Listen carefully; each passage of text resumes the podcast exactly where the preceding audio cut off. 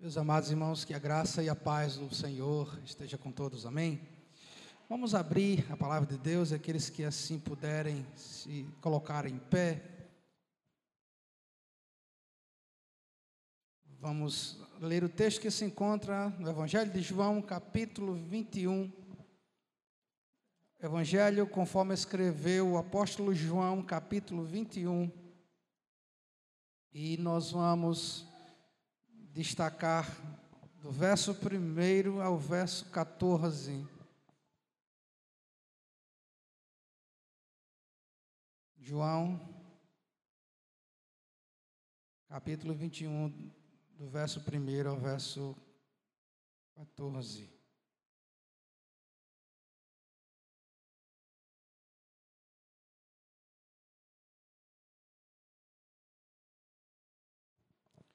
E assim nos diz a palavra do Senhor. Depois disso, Jesus apareceu outra vez aos discípulos, junto ao mar da Tiberíades, da seguinte forma: estavam juntos Simão, Pedro, Tomé, chamado Dídimo, Natanael, de Caná da Galileia, e os filhos de Zebedeu e outros dois dos seus discípulos. Simão Pedro lhes disse: Vou pescar. E eles responderam: Nós também vamos contigo. Então foram, entraram num barco, mas naquela noite nada apanharam. Mas logo ao amanhecer, Jesus estava na praia, todavia os discípulos não sabiam que era ele. E disse-lhes então Jesus: Filhos, não tendes nada para comer? E eles responderam: Não. E ele lhes disse: Lançai a rede à direita do barco e achareis. Então, lançaram a rede e não conseguiam puxá-la por causa da grande quantidade de peixes. Então, aquele discípulo a quem Jesus amava disse a Pedro: É o Senhor. Ouvindo Simão Pedro que era o Senhor, amarrou sua túnica à cintura, porque estava despido, e lançou-se ao mar. Mas os outros discípulos vieram no barquinho, arrastando a rede com os peixes, porque estavam a cerca de apenas duzentos côvados da terra. Ao desembarcarem, viram ali pão e um peixe sobre as brasas. E Jesus lhe disse: Trazei alguns dos peixes que apanhastes. Simão Pedro entrou no barco e puxou a rede para a terra, cheia de 153 peixes grandes. Apesar de tantos peixes, a rede não se rompeu. E Jesus lhes disse: Vinde, comei. E nenhum dos discípulos ousava perguntar-lhe: Quem és tu? Pois sabiam que era o Senhor. E Jesus, aproximando-se, tomou o pão e deu a eles, e fez o mesmo com o peixe. E essa foi a terceira vez que Jesus apareceu aos seus discípulos depois de ter ressuscitado dentre os mortos. Amém. Que o Senhor aplique a sua palavra, essa leitura da bendita palavra em nossos corações. Podeis sentar.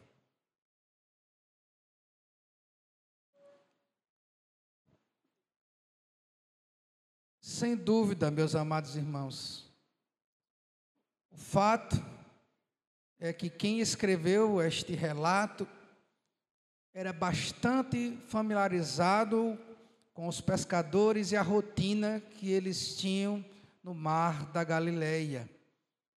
E é muito interessante perceber que neste texto e introdutoriamente em seu contexto, nós vamos ver detalhes riquíssimos que João, ao escrever este evangelho, relata acerca deste evento.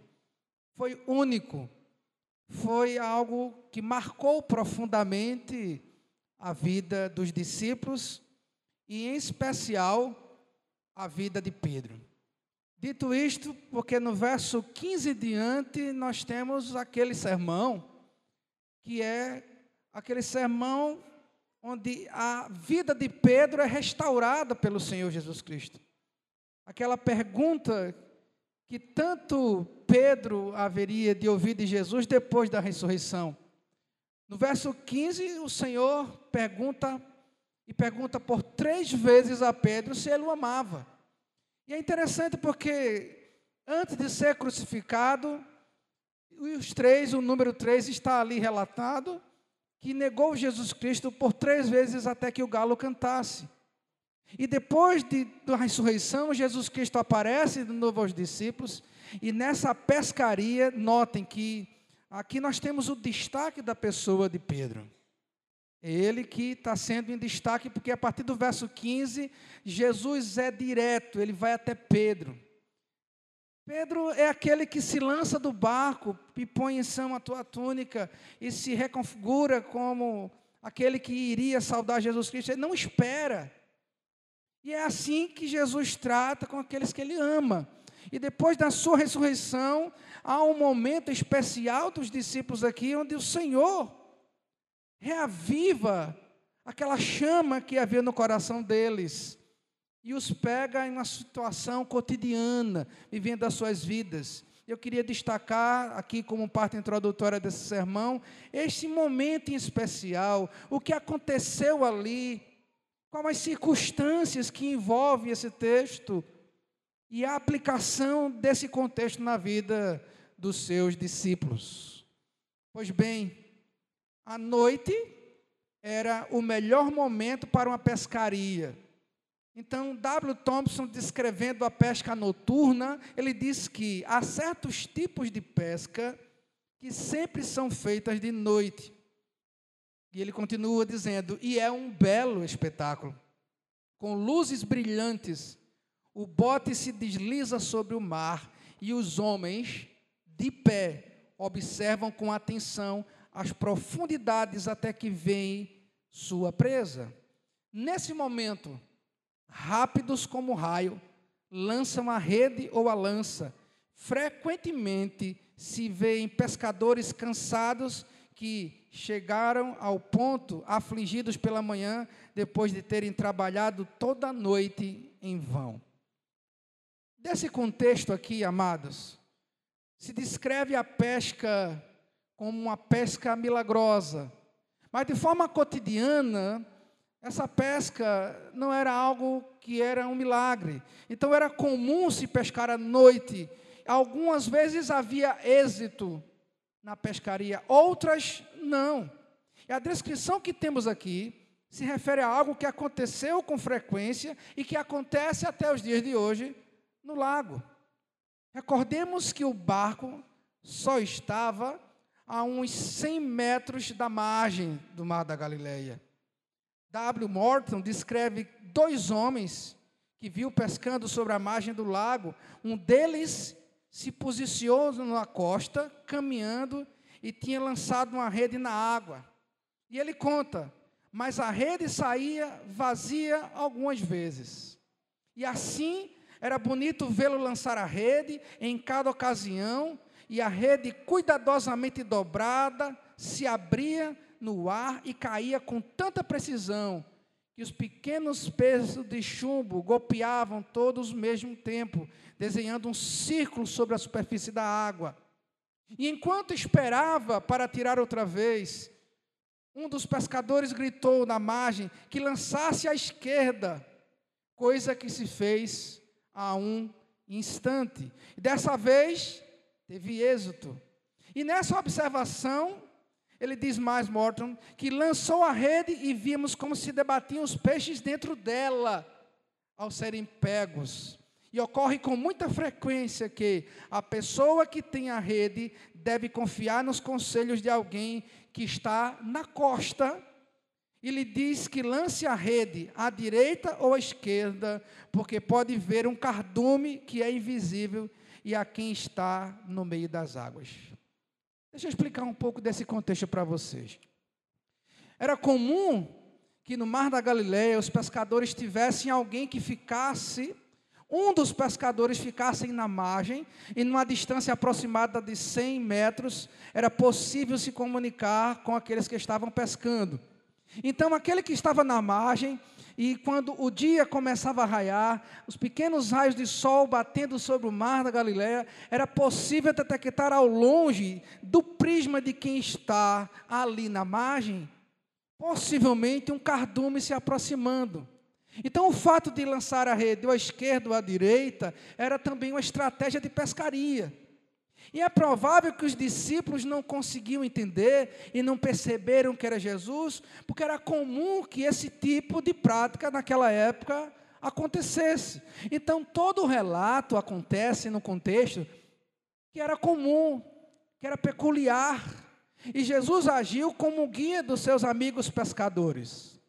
Até então ele não estava e não foi identificado, porque era como um pescador. Ele estava à margem do mar da Galileia e viu os discípulos pescando, e eles estavam exaustos.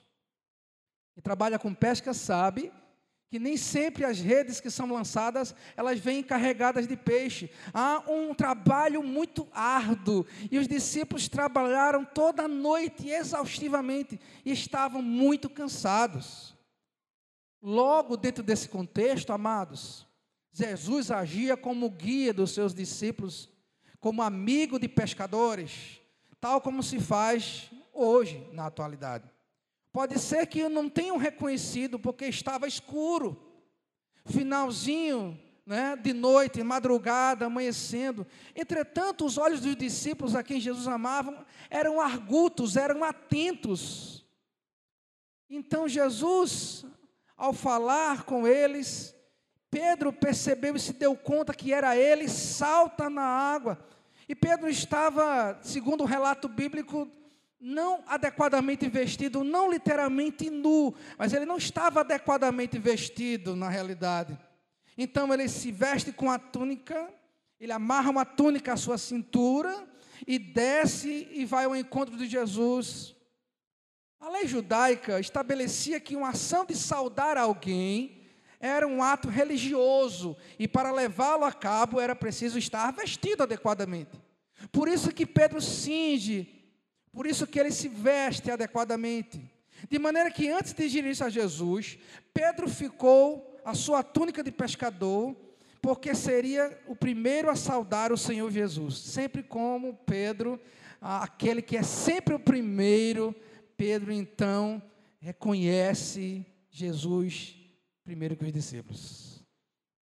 Há um cenário e há uma interpretação desse cenário. E a maioria das pessoas que lêem esse texto focam em Pedro dizendo que Pedro e criticam Pedro pela sua aspereza por ter proposto uma pescaria, como se tivesse ignorado a ideia de que Jesus havia chegado ou que se tivesse abandonado a missão para retornar à sua carreira de pescador. Ele achava melhor empregar seu tempo de alguma maneira útil e não ficar à toa. Essa é a interpretação de muitos ao ler o texto. É como se ele ignorasse a presença de Jesus. E ao se disporem a acompanhá-lo, os discípulos, pelo menos alguns dos seus companheiros, sabiam do que se tratava, porque também tinham sido pescadores profissionais Logo, amados, sua empreitada, todavia, provou-se infrutífera, ou seja, eles não pescaram peixe algum. E o fato é interessante porque a história continua de uma maneira que lembra a ocasião registrada por outro evangelista, em que Simão e os seus companheiros trabalharam toda a noite e nada apanharam. Isso está lá em Lucas capítulo 5, verso 5. O que isso tudo nos mostra? Que era comum na prática da pescaria, os discípulos também faziam isso. A maioria dos seus discípulos eram pescadores profissionais que não tinham êxito. Eles trabalharam, trabalharam e não conseguiam muitas vezes obter o seu próprio sustento. E aqui nós temos algumas lições a tomar. Eu quero começar, meus amados irmãos, novamente lendo com vocês a partir do verso 1 ao verso 3, para que a gente possa entender um pouco desse contexto. Novamente, acompanhe suas Bíblias o que diz o texto sagrado. Nós temos uma introdução, quando João escrevendo aqui no capítulo 21, ele diz: depois disso, em algumas versões, depois de tudo isto, ou depois disso, Jesus apareceu outra vez aos discípulos junto ao mar de Tiberíades, E aí ele vai dizer do seguinte modo: Meus amados, o que João está dizendo está em plena harmonia com o contexto imediato desse texto. O que é isso? O contexto imediato desse texto e o contexto remoto dão para nós a ideia do que aconteceu. Então, no contexto remoto, que são os versos anteriores, nós temos a menção da aparição de Jesus. Então, na sua Bíblia, no capítulo 20, a partir do verso 11 ao verso 18, nós temos Jesus aparecendo a Maria Madalena.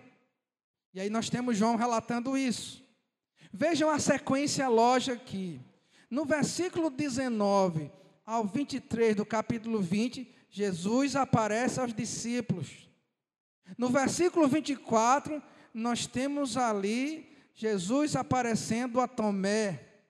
E aí no capítulo 21, João introduz dizendo: depois disso. A expressão depois disso dá a ideia de que houve aparições anteriores de Jesus e agora ele aparece de outra forma. E aqui ele dá um destaque para este evento. Por que ele dá esse destaque? Qual a importância desse destaque para essa aparição de Jesus? Vejam, é fato que, se olharmos o contexto, nós vemos os discípulos que voltaram às suas atividades normais. Mas isso não significa dizer que Pedro e os discípulos esqueceram da missão, que abandonaram a missão, que voltaram à vida cotidiana, que voltaram a ser pescadores. Lembrando que quando Jesus chamou Pedro e os discípulos, ele disse a Pedro: Eu vos farei pescadores de homens. E aí Jesus Cristo volta ressurreto, aparece aos seus discípulos, e da terceira vez ele aparece a quem? A Simão Pedro. Ele vai ao encontro desse momento aqui. Deus na eternidade usou o seu filho amado e preparou esse evento aqui para se reencontrar com Pedro, que havia negado ele por três vezes. E aí no verso 2 nós temos os detalhes e as pessoas que estavam naquele contexto. Então João destaca que estavam juntos Simão Pedro, Tomé, chamado Dídimo, Natanael de Caná da Galiléia e os filhos de Zebedeus e outros dois discípulos que ele não menciona. Então está aqui aqueles que são mencionados por João. Então no verso 3, vejam que se a gente seguir o texto na dinâmica dele fria, a gente vai ter a interpretação de que Pedro realmente nem levou em conta o mestre. Ou não conheceu, ou se conheceu, o ignorou. Talvez estivesse envergonhado, alguns vão pensar, alguns vão interpretar, talvez estivesse ainda sentindo a amargura, o gosto da traição que Jesus havia sofrido e da sua negativa de Jesus diante daqueles que perguntaram, que queriam Jesus Cristo. Talvez, o texto não diz, mas o fato que está relatado no verso 3 é que Simão Pedro, ao referir-se àqueles que estavam com ele, disse: Vou pescar. Como se estivesse convidando-os a pescar como alguns vão interpretar, ignorar a missão. E os que estavam com eles responderam prontamente: Nós também vamos contigo. E aí o texto diz, e se segue, então foram, entraram no barco, mas naquela noite não apanharam nada. Nós temos que entender uma coisa. Primeiro, os discípulos ainda, né, eles tinham a profissão de pescadores. Mas a não ser, além disso, eles precisavam continuar vivendo as suas vidas. Eles precisavam continuar pescando, eles precisavam se alimentar, eles precisavam continuadamente viver. Eles não estavam, não deixaram de viver a vida cristã. Qual é a primeira lição que nós temos aqui, meus amados irmãos? Aqueles que são chamados por Jesus, eles vivem a sua vida normalmente. Eles glorificam a Deus nas suas profissões. Eles vivem o Evangelho, mas eles não esquecem de viver na sociedade em que eles estão inseridos. Então aqui fica muito claro que os discípulos continuaram vivendo em sociedade, trabalhando, fazendo aquilo que eles faziam e pregando o evangelho e a mensagem do reino. O que dá a entender aqui é isso. E aí no verso 4 nós começamos então o relato que diz que logo ao amanhecer, no finalzinho já da madrugada, Jesus estava na praia. Vejam, A mesma figura daquele que ficava lá, o pescador de Tiberíades, o pescador da Galileia. Lembra daquela figura? Lembra da ilustração do início? Jesus estava, no texto nos diz, na praia, na margem. Todavia, os discípulos não sabiam que era ele. Se considerarmos o fato, aproximadamente 100 metros, e os discípulos estavam trabalhando, jogando as suas redes, eles não tinham tempo para olhar para alguém na margem e identificar. Nós temos um relato nos versículos anteriores que eu falei do contexto remoto desse texto, em que os discípulos também não reconheceram Jesus Cristo. E é provável que eles, na sua ênfase em trabalhar, no seu desejo de se sustentar, de se autossustentar, não conseguiram perceber, talvez, Jesus.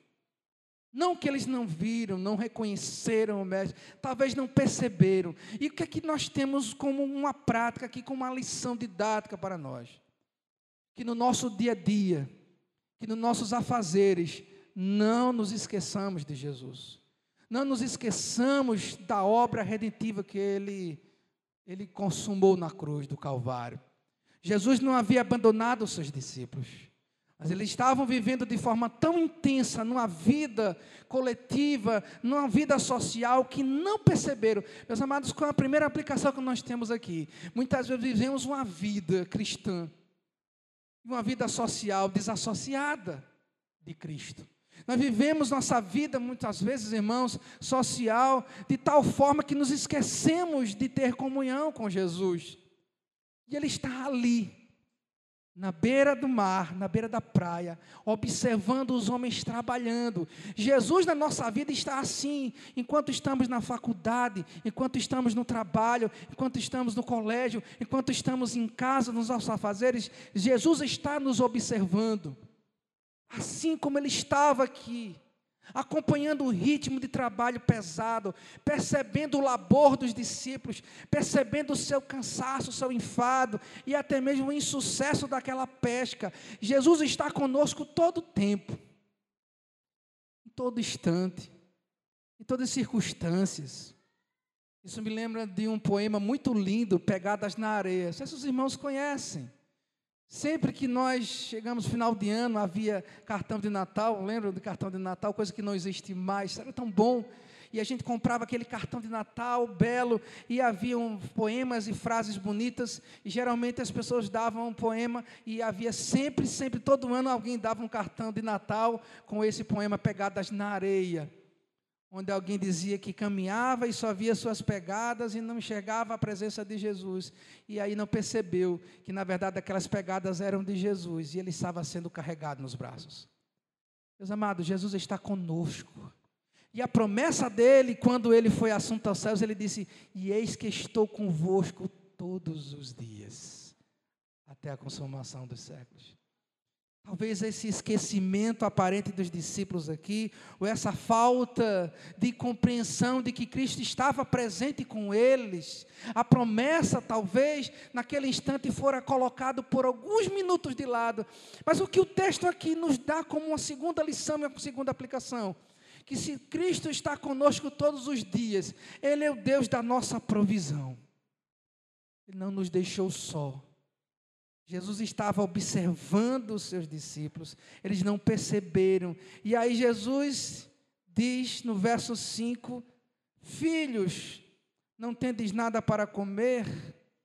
Meus amados, se há aqui, e fica muito claro que aquela ilustração realmente procede da distância, se ele estava no mar a 100 metros de distância, há um diálogo de Jesus e os discípulos lá no barco. Porque eles ouvem Jesus dizendo: Filhos, não tendes nada para comer? E eles respondem de lá: Não. E é provável sim, e é, faz muito sentido isso, porque há um diálogo. E lá Jesus também dá orientações aos discípulos. No verso 6 diz: Ele lhes disse: Lançai a rede à direita do barco e achareis. E aí vem o milagre. Indiferente do contexto que havia na época, de, nem sempre aquele que estava ali de, de, pescador de olheiro seria sucesso dizer lance à esquerda ou lance à direita, que vocês encherão de fato, vocês encherão as redes. Jesus fala com convicção. Diferente de um pescador que, que por, por ver o cardume e tentar localizar o melhor ângulo para jogar a rede, Jesus, com convicção de lançar a rede do barco do lado direito, e vocês acharão. E era interessante isso, meus amados irmãos, porque eles passaram a noite toda fazendo isso. Eles passaram a noite toda jogando a rede, e meus amados irmãos, eles não jogaram a rede só do lado esquerdo, não. Eles jogaram do lado esquerdo, jogaram do lado direito, jogaram do lado esquerdo, e eles faziam isso é, alternadamente. Eles tentaram todo tipo de estratégias, mas eles não conseguiram êxito. Porque naquele exato momento, um judeu piedoso, na beira da praia, não identificado, pergunta para eles se eles tinham que comer, e ele, com a convicção e com a paz tão grande, os discípulos já estavam se preparando, provavelmente, para voltar, porque a pescaria deu errado, eles não conseguiram alcançar êxito. E aí eles ouvem novamente, alguns deles poderiam dizer: Nós já fizemos isso a noite toda, não vamos jogar mais essa rede. Mas então eles lançaram a rede, o texto diz. Então, verso 6, lançaram a rede e não conseguiram puxá-la por causa da grande quantidade de peixes. Meus amados, aqui nós temos mais uma aplicação. Quando Jesus disse: lancem a rede. Quando Jesus disse: lancem a rede, nós devemos lançar as redes. O Senhor tem um tempo para todas as coisas. E a aplicação que eu tenho para a minha vida aqui é que tudo tem um tempo de Deus determinado. Tudo tem um propósito, tem um desígnio. E Deus soberanamente usa aquele momento para dizer aos discípulos: olha, não é o trabalho de vocês, não é o esforço humano de vocês, porque vocês não podem fazer nada sem mim. Era como se Jesus estivesse aplicando novamente aquele sermão que está muito claro lá em João capítulo 6: e vocês nada podem fazer sem mim. Jesus disse: olha, vocês trabalharam a noite toda em vão. Vocês fizeram todas as técnicas que vocês tinham de empreender. Vocês são profissionais da pescaria. Vocês fizeram tudo certinho. Os peixes estão aí. Vocês não conseguiram êxito. Agora eu vou dizer: lancem. E lancem do lado direito. Agora, já. O que isso nos faz entender, irmãos, é que Jesus dará as diretrizes para a nossa vida, é Ele que determina os nossos passos, é Ele que nos guia, é Ele que nos orienta a tomada de decisões difíceis na vida, e quando parece que tudo deu errado, Ele conserta a nossa vida, Ele endireita os nossos caminhos, Ele aplana as nossas nossos caminhos. Ele limpa, Ele dá uma, uma, luz para os nossos passos, Ele nos direciona, Ele nos dá esperança, Ele nos enche de grande alegria. Você já imaginou a alegria de um pescador? É ver a rede cheia. Então os discípulos jogaram. O que isso nos dá a ideia? Há uma ação do homem. Quando ele ouve a voz de Jesus, eles obedecem à voz do Mestre. Eles poderiam ter retrucado, eles poderiam dizer: não, eu não vou lançar. Nós já fizemos isso a noite toda. Eles poderiam, mas eles não fizeram isso. Eles obedeceram à voz do seu Senhor. E mesmo não compreendendo quem estava lá, e talvez alguns deles não identificando que era Jesus, mas eles entenderam que alguém estava tentando ajudá-lo. E ainda que não compreendessem que era Jesus, eles obedeceram à voz daquele que estava lá, com um prisma, com a forma de enxergar diferente. Meus amados irmãos, o Senhor tem um prisma da soberania dele, enxergando tudo de forma soberana. Ele está no alto alto e sublime trono, e Ele está, os seus olhos estão sobre toda a terra. E Ele vê todas as coisas. Ele contempla todas as coisas no seu prisma da soberania, que Ele, só Ele tem. Ele sabe o momento exato para nós tomarmos certas decisões, e a gente precisa entender isso. E a gente precisa só obedecer, só aceitar a Sua voz e obedecer. Alguns fatos aqui sobre contexto nós podemos afirmar. Pode ser que ainda fosse escuro demais para que aquelas pessoas pudessem enxergar aquele que estava andando na praia e falando. Isso é muito provável. Estava ainda muito escuro na beira da praia, dependendo de onde nascia o sol, isso poderia ofuscar ainda mais a visão dos discípulos. Lembra do que eu falei? Se eles estavam ali na, numa, numa posição em que o sol estava ali encobrindo um pouco daquela imagem, daquela praia, eles não podiam enxergar Jesus, depende do prisma, e escuro, nascendo o sol, talvez eles não conseguissem ver, mas eles ouviram a voz daquele que chamou e entenderam a pergunta que era feita. E a resposta foi muito clara: não, nós não temos nada.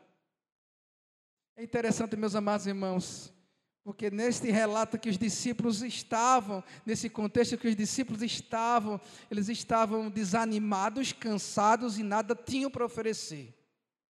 E era comum que quando eles saíam das pescarias, eles já se banqueteavam lá mesmo. Eles faziam um pequeno, uma pequena fogueira, eles já comiam seus peixes ali, eles já comiam o produto de sua pesca.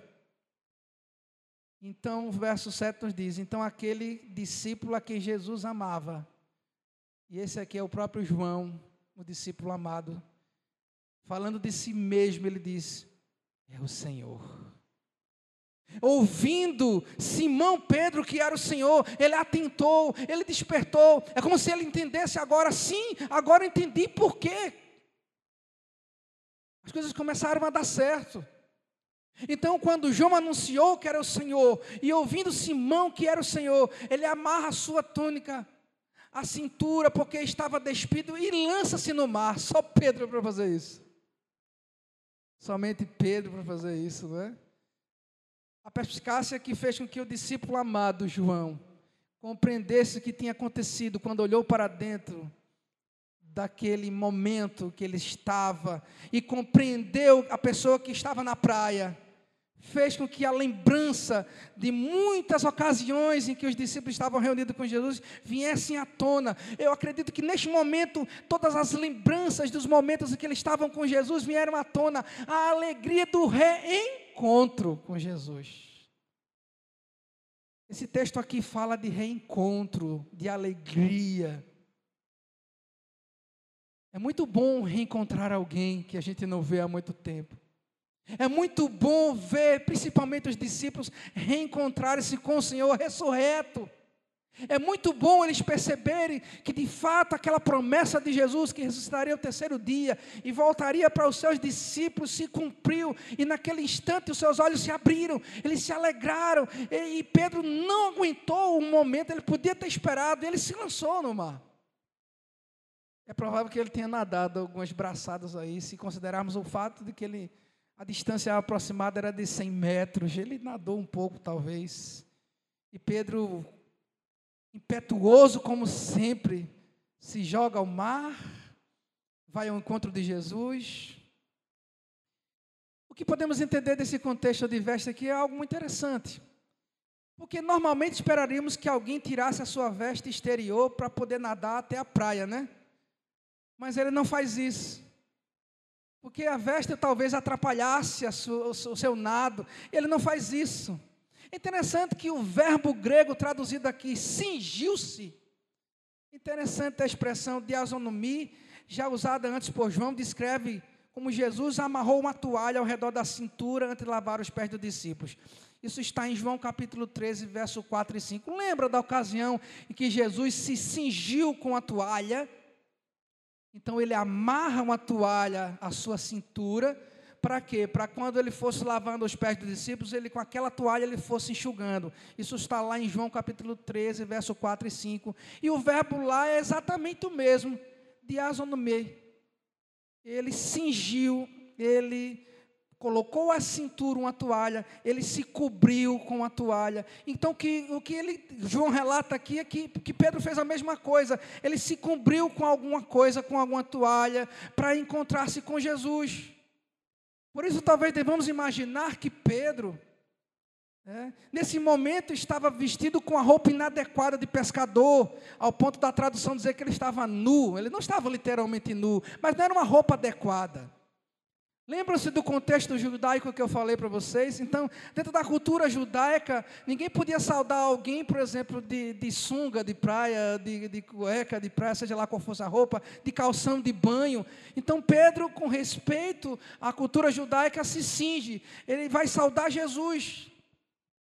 E aí ele faz isso, o texto diz isso, é muito interessante, meus amados irmãos. É muito curioso esse, essa, esse aspecto aqui, porque denota exatamente o reconhecimento de Jesus como mestre, como Senhor, não só como um simples rabino, ele era o Senhor, digno de toda honra, de reverência, e Pedro não perdeu isso de vista.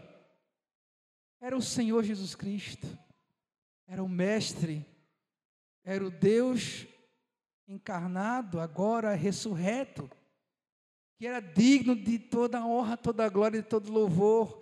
E Pedro nem se preocupou com o milagre que estava acontecendo, porque o que mais estava ali movendo o seu coração para se lançar ao mar era a presença do Mestre. Não era provisão, ele não se preocupa. Veja que os discípulos, sim, no verso 8 diz que os discípulos, os outros que ficaram, vieram no barquinho arrastando a rede com os peixes. Ela estava tão carregada que eles não conseguiam botá-la para cima do barco. Pedro não estava nem aí mais para os peixes. Ele estava preocupado agora em encontrar com Jesus, o Mestre, o reencontro, o tão importante reencontro na vida dele. E, meus amados irmãos, aqui nós temos uma lição para a nossa vida. Quando Pedro negou Jesus Cristo, e por três vezes ele disse isso, que ele negaria, Pedro tinha uma convicção tão inabalável que disse: Senhor, de forma alguma te negarei, eu vou morrer contigo na cruz. E aí vinha a decepção humana. Jesus disse: Pedro, tu vai me negar.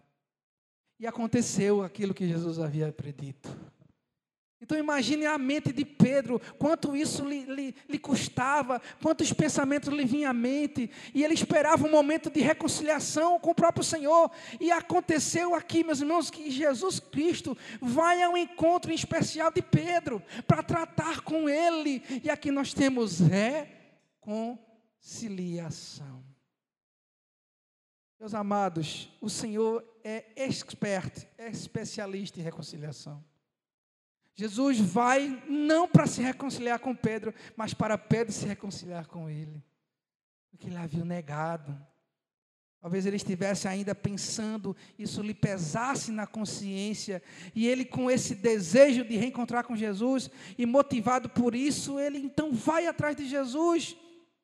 Logo, verso 9 e 10 diz: Logo que desceram para a terra, viram ali brasas e um peixe posto em cima e pão, e disse-lhe Jesus: Trazei os peixes que agora apanhaste. Jesus preparou para eles aquela pequena fogueira.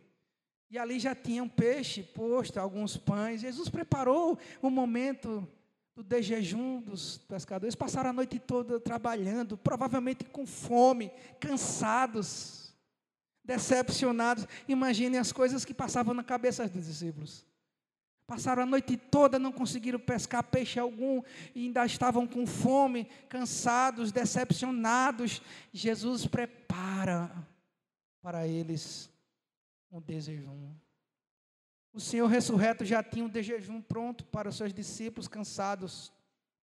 Uma refeição de pães e peixes, que era segundo o costume deles. Então, quando Jesus prepara aquele momento, prepara aquele, aquele, aquele de jejum, os discípulos ao observarem ali, Jesus chamando-os para trazerem peixes, Jesus chamando-os para que trouxessem também uma parte daquilo que havia sido pescado, dos muitos e grandes peixes. É interessante o relato que há um detalhe, uma riqueza de detalhe imensa nesse texto. São muitos detalhes nesse texto. No verso 11 diz: que Simão Pedro entrou no barco e ele puxou a rede para a terra, cheia, e aí tinha um número, eles contaram: 153 peixes grandes. E apesar de tantos peixes, a rede não se rompeu. Aqui tem o um segundo milagre. Para os mais céticos, né?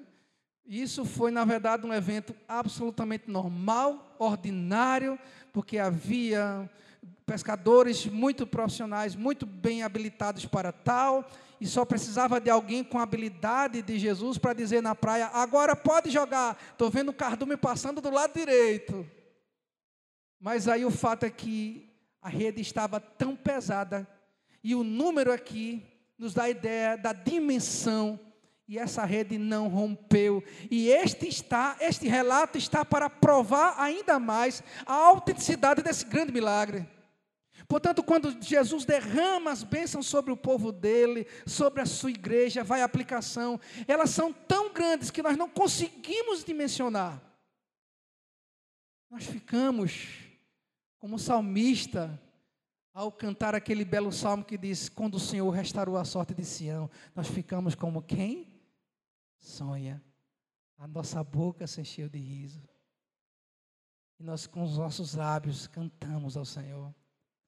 Os discípulos não conseguiam dimensionar como é que uma bênção daquela, como que uma rede cheia de peixes tão grandes não se rompeu. E eles não perderam toda a pescaria, que já imaginaram o, o drama, pegar todos aqueles peixes e a rede se romper, decepção maior seria. Eu sei o que é isso e não sou pescador, e uma única vez que peixei o maior peixe da minha vida, uma traíra, e é por isso que, a, que ela se chama traíra. E eu fisguei a traíra, coloquei então ela à margem do, do lago onde eu estava, finquei uma faca na sua cabeça e eu pensei, ela já está morta, e fui colocar um anzol novamente para pescar outra. Então, quando eu pego essa faca, que puxo a faca da traíra, ela cai e ela sai nadando. Que decepção, era melhor que não tivesse pego. Meu sogro, José Vasconcelos, estava do outro lado da margem desse pequeno lago e ficou e brinca comigo até hoje, dizendo que essa traíra está lá no interior, né, com a faca fincada na cabeça, de vez em quando ele vê essa traíra por lá. Que decepção para mim foi ter pescado o maior peixe da minha vida e perdido. Eu fico imaginando os discípulos que pescaram o maior peixe da sua vida, a maior pescaria de todas. Era inacreditável a quantidade de peixes e, a, e o tamanho deles. O Senhor selecionou o melhor para os seus discípulos. Eles pegaram maiores peixes, como não haviam pego até antes. E aqui o texto merece esse destaque. E por que merece esse destaque? É porque o milagre foi ainda maior. No verso 12, então, Jesus lhes convida, dizendo: Vinde, comei. E nenhum dos discípulos ousava perguntar-lhe: Quem és tu? Pois sabiam que era o Senhor Jesus Cristo.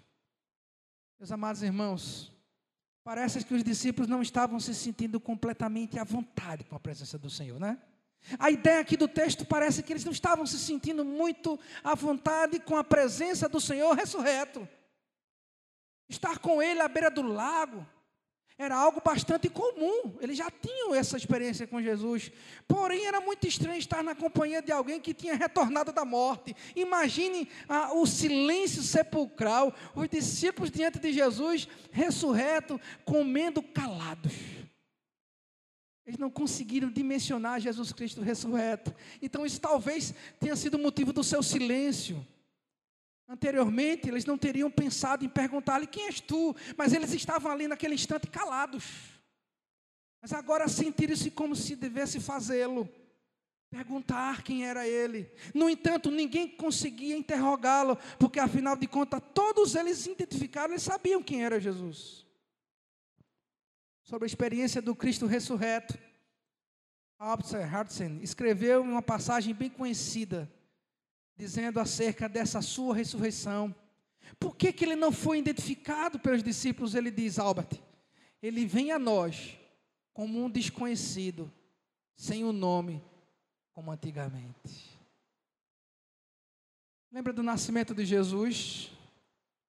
Quando os discípulos começaram a ouvir falar de Jesus Cristo, quando o seu ministério se inicia em Jerusalém, e perguntaram: quem é este?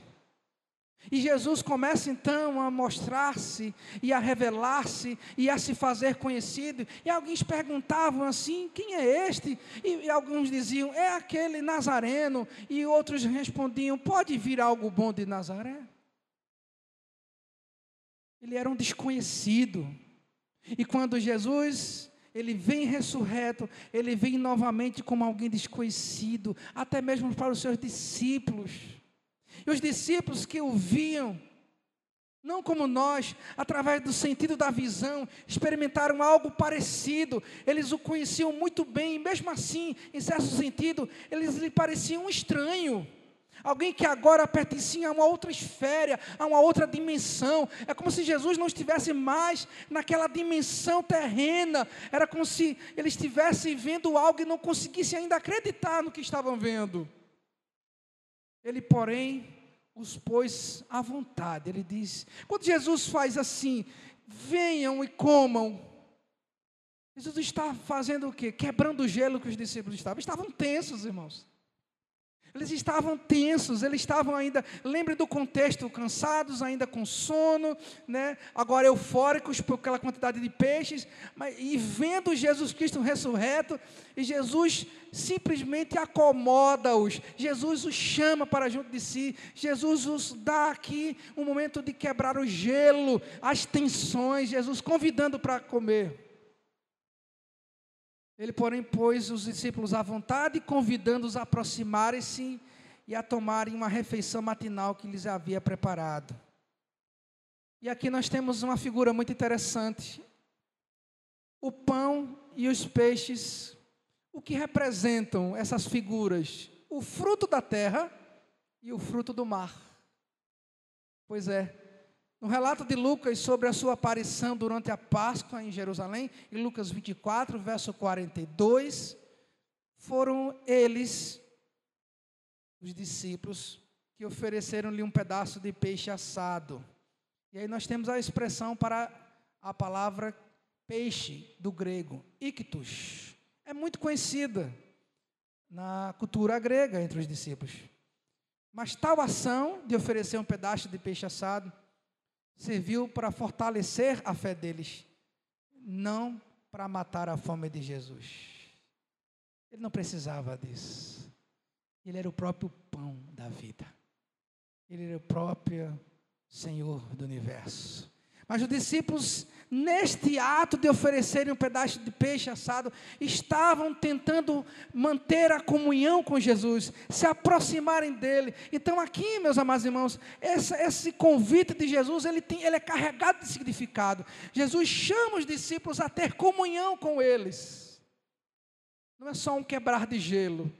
Jesus convida os discípulos a manterem uma comunhão com ele não só matar a fome, mas também matar a fome da alma dos discípulos. Saciar eles do pão da vida que estava sendo oferecido ali. Aqui é Ele, Jesus, que lhes dá de comer. Da mesma forma como tinha alimentado uma multidão à beira do lago durante o seu ministério. Lembra do milagre de Jesus? A multiplicação dos pães e dos peixes? Pois é, Jesus agora novamente usa o pão e o peixe como uma figura da sua provisão para os seus discípulos. Da provisão da terra, do fruto da terra e do fruto do mar. Ele é o Senhor dos céus e o mar. Ele é o Senhor dos céus e o mar e da terra. Ele é o Senhor da provisão. Ele está, em outras palavras, dizendo aos discípulos: Eu tenho para vocês a provisão. Eu não os deixei. Eu prometi que voltaria. Estou aqui para cumprir com a minha palavra. Vocês não estão sós. Não vai faltar o pão, irmãos. Não vai faltar o peixe na mesa dos servos do Senhor. Não vai faltar a sua provisão. Jesus, naquela noite, estava tratando com os discípulos, mostrando claramente que nesses elementos aqui o Senhor estava sendo benevolente, gracioso, cheio de misericórdia, provando aos seus discípulos que Ele continuaria sendo o Deus da provisão, o Deus presente dos seus atributos, o Emanuel, ele disse: Eu sou Deus convosco. Ele diz: Eu estarei com vocês todos os dias, até a consumação dos séculos. Por que vocês se esqueceram de mim? Venham, comam, provem disso.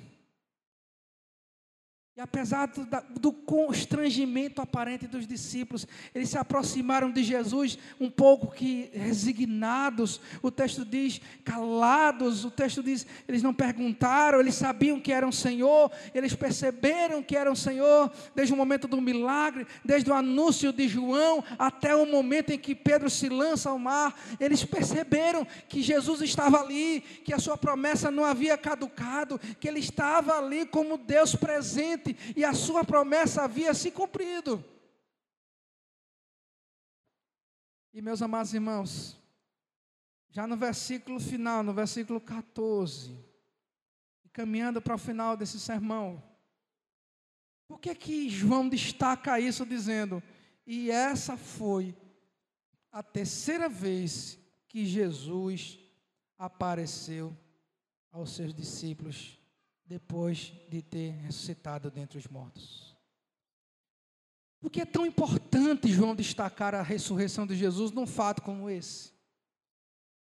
Essa observação deve ser entendida como referência exclusiva à narrativa da ressurreição que João faz Nesta narrativa, excetuando a aparição a Maria Madalena, que não foi uma aparição aos seus discípulos, a primeira aparição depois da ressurreição registrada em, no capítulo 20, versos 19 a 23, e a segunda, uma semana depois, em João 20, 24 e 29. Esta é então a terceira aparição.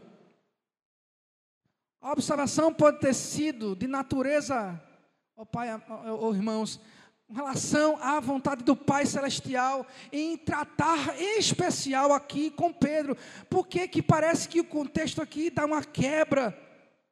Porque logo depois daquela refeição, e eu vou caminhando para o final, não mais expondo, mas concluindo com os versos de 15 em diante. Porque depois daquele, daquele momento ali, o verso 15 vai dizer: acompanhe na sua Bíblia. Depois de terem comido, Jesus perguntou a Simão Pedro: Simão, filho de João, tu me amas mais do que estes? Por que Jesus faz isso? Por que Jesus faz isso, irmãos? Jesus, depois de comer com os discípulos, todos eles calados, ninguém ousava perguntar que era ele. Então Jesus, como se pensasse assim: ah, vocês não vão perguntar nada. Vocês não vão falar nada, porque se fosse eu, eu perguntaria, né? talvez você, Jesus, e aí como é que foi? Quando foi que você ressuscitou? Me conta como é que é a experiência e tal. Eles não perguntaram nada. Eu não consigo compreender porque eles não perguntaram nada. Eles tinham muitas coisas para perguntar e o próprio Pedro tinha muita coisa para perguntar, mas por que Pedro não perguntou nada? Consegue imaginar, irmãos, o contexto? Pedro estava envergonhado, irmãos. Pedro precisava de, de, de dizer, Senhor, no mínimo me perdoa. Porque assim como o Senhor predisse, eu te neguei. O Senhor morreu, e eu nem tive tempo de estar aos teus pés ali, junto com alguns dos seus discípulos e a tua mãe chorando, porque eu me envergonhei, eu me acovardei, eu fugi. Você consegue compreender isso, irmãos? Muitas vezes na nossa vida nós estamos como Pedro, nós estamos em pecado, envergonhados, porque nós falhamos com Jesus, nós falhamos e nós nos envergonhamos, e nós nos escondemos, e nós tentamos viver a nossa vida cotidiana como se isso fosse apagar ou esconder aquilo que nós fazemos lá atrás, mas não, Jesus vai ao nosso encontro, Ele vai nos tratar. Jesus mostra o seu amor tão grande por Pedro, porque ele vai até Pedro, e ah, Pedro, você não vai falar nada, você não vai perguntar nada, vocês não vão perguntar nada, então eu vou perguntar. E olha a pergunta de Jesus, como ela é direta. Imagina os discípulos com a boca cheia de peixe, satisfeitos, comendo peixe na brasa, é muito bom, né?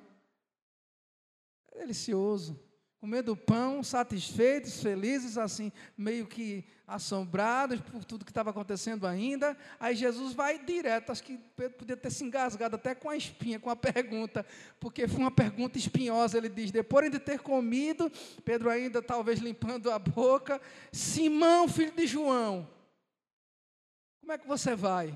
É isso que ele pergunta. Simão, como você está? Sabe como o judeu fazia uma saudação?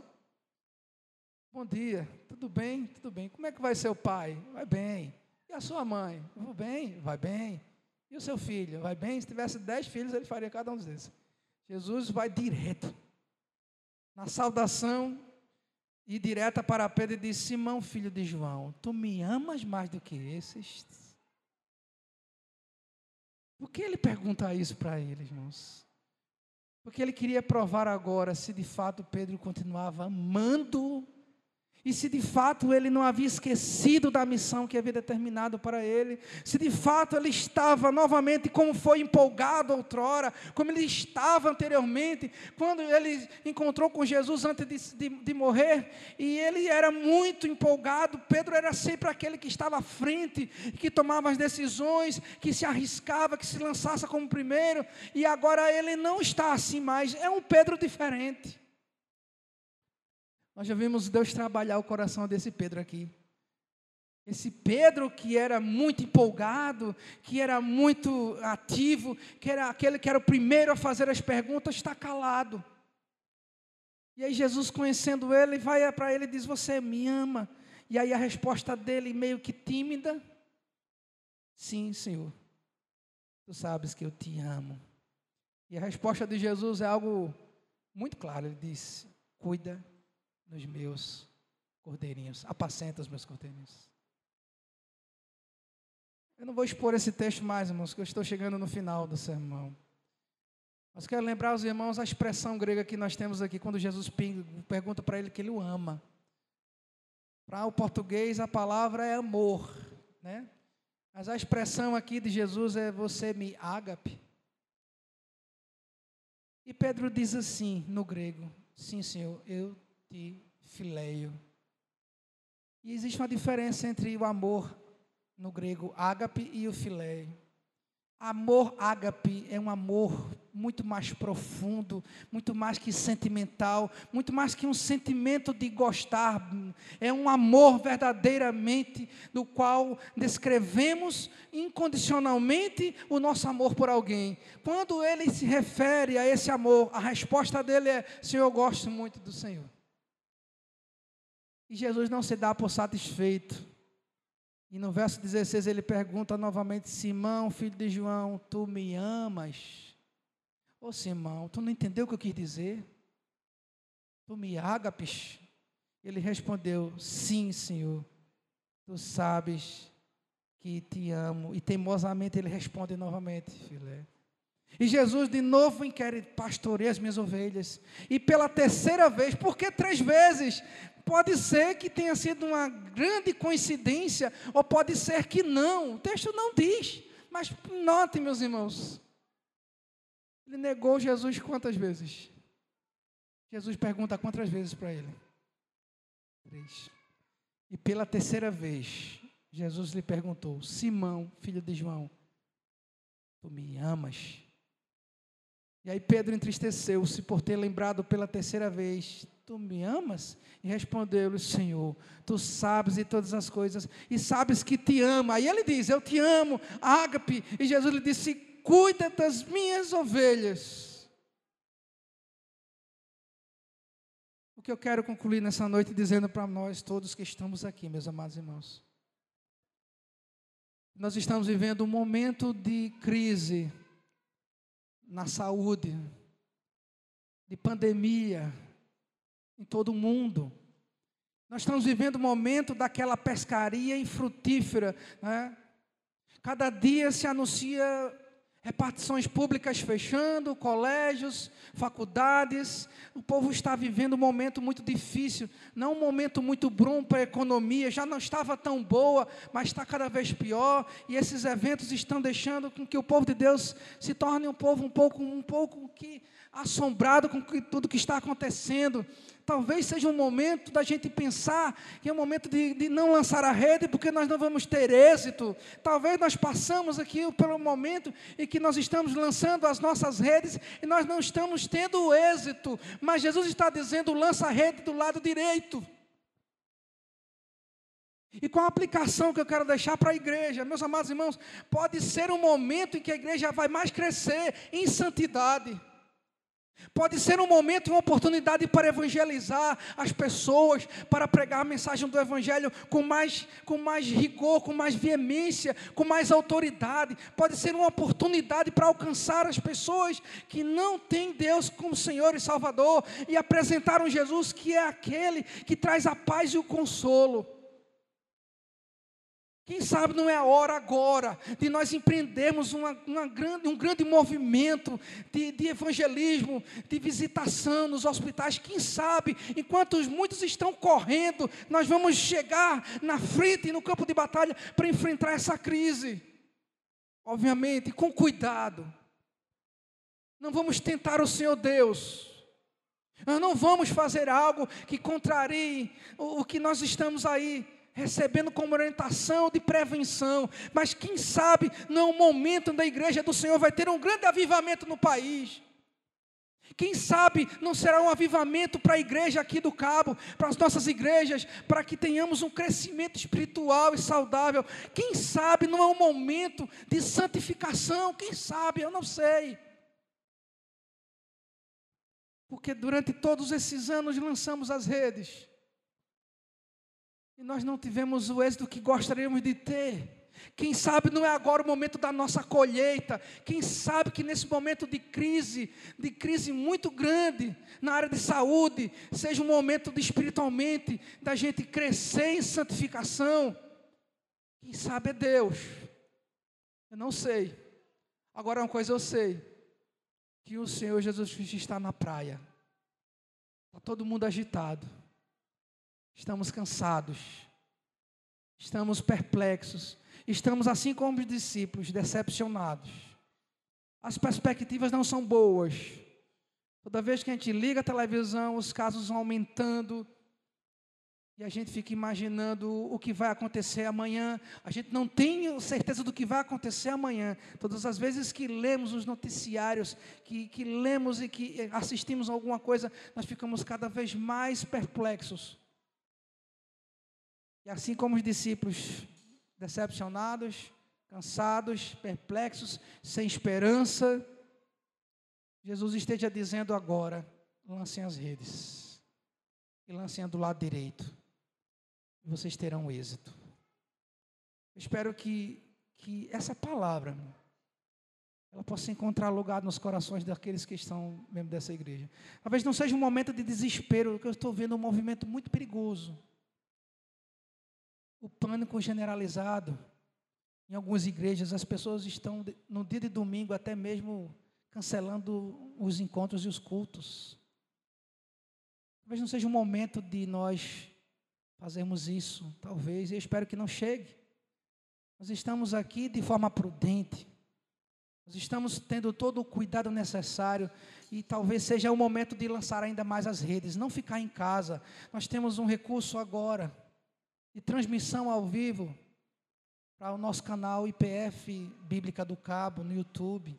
Talvez esse seja um momento para expandir o reino, para os irmãos que estão enfermos, para aqueles irmãos que são grupo de risco, de ficarem de forma mais cômoda em casa ouvindo o culto, ouvindo, participando do sermão. Mas isso não é o necessário. O Senhor nos convida a vir para a sua casa, Ele quer mais comunhão conosco. Talvez aqueles que estão agora em casa cansados, desanimados ao ouvir essa mensagem possam ser tocadas pelo Espírito Santo de Deus, para experimentarem a comunhão, para não temerem, para lançarem as suas redes, para empreenderem os seus projetos na igreja, para dizerem: Senhor, eis-me aqui, onde é que o Senhor quer que eu lance essa rede? Meus irmãos, não é momento para recuar. Os discípulos podiam ter duas atitudes ali, e eles tiveram e optaram por uma: recolher as redes voltarem para a praia, mas eles optaram por lançar a rede. E a pergunta final que eu quero deixar para vocês é: como cristãos, como servos de Deus, qual a opção que nós escolhemos? Vamos recolher essas redes ou vamos lançar? Vamos frequentar a reunião de oração ou vamos invadir cada vez mais? Vamos ficar com medo em casa, esperando que de fato essa pandemia cresça ainda mais ao ponto de não conseguirmos que Deus nos livre, alguns até contrariem esse coronavírus e não virem para a igreja. Ou nós vamos aproveitar esse momento para terça-feira encher essa igreja aqui para orar? As pessoas estão convocando a uma oração nesse dia. Mas eu quero convocar vocês, irmãos, para todas as terças, nós estamos aqui reunidos para orar. Eu acho que não tem melhor momento para convidar a igreja para orar. Eu acho que esse é o momento melhor para dizer, irmãos, que na terça-feira temos reunião de oração e que nós precisamos orar. E que possamos, olha, como nós estamos preservando esse momento aqui, que é dia do Senhor, para adorar o Senhor. Quem sabe, terça-feira, quando você na sua rotina diária, como você lá, como estavam os discípulos pescando, possam deixar um pouquinho esse momento lá e ouvir a voz do Senhor e vir para cá. Orar com a gente. Orar pela China, orar por todos os países afetados e orar pelo Brasil para que Deus refreie esse mal aqui. Eu me convoco, meu amado irmão, a orar conosco, a fazer e a levantar um clamor diante de Deus. Todas as terças-feiras, quem sabe é um momento para a igreja despertar, entender que a reunião de oração é tão importante e vital como o culto de doutrina, como o culto solene no domingo, escola dominical. Quem sabe é Deus. Todas as coisas cooperam para o bem daqueles que são amados pelo Senhor, diz o apóstolo Paulo. E eu acredito que o que está acontecendo, certamente, é a mão invisível de Deus nos dando a oportunidade de sermos mais fiéis, de obedecermos à Sua vontade, de nos santificarmos mais e de dizer ao mundo que Jesus Cristo é a esperança. Que Ele, no meio dessa tormenta toda, é o porto seguro, é aquele pescador lá da praia, dizendo: joga a rede aqui, e descanse. Que você, meu irmão, saia daqui tendo a certeza disso. Se você tiver de contrair qualquer enfermidade, não é o coronavírus, não, você vai contrair. Eu vou contrair. Se nós tivermos, irmãos, de padecer, vamos padecer. Mas se não o Senhor quiser aprovar Ele nos livrar, Ele vai nos livrar. Então, quer morramos, quer vivamos, o apóstolo Paulo diz: nós vamos continuar glorificando ao Senhor, porque dele nós somos propriedade, nós pertencemos a Ele. Que Deus nos abençoe, que Deus nos guarde, que Deus nos proteja. Vamos orar? Ó oh, Pai, Santo Deus, nós queremos te agradecer, Senhor, por podermos jogar as redes exatamente no lugar onde o Senhor preparou-os para que jogássemos. Pela oportunidade de igreja, que a tua igreja e o teu povo tem, não só no Brasil, mas até mesmo nas nações onde o evangelho é pouco pregado, assim, por exemplo, na China.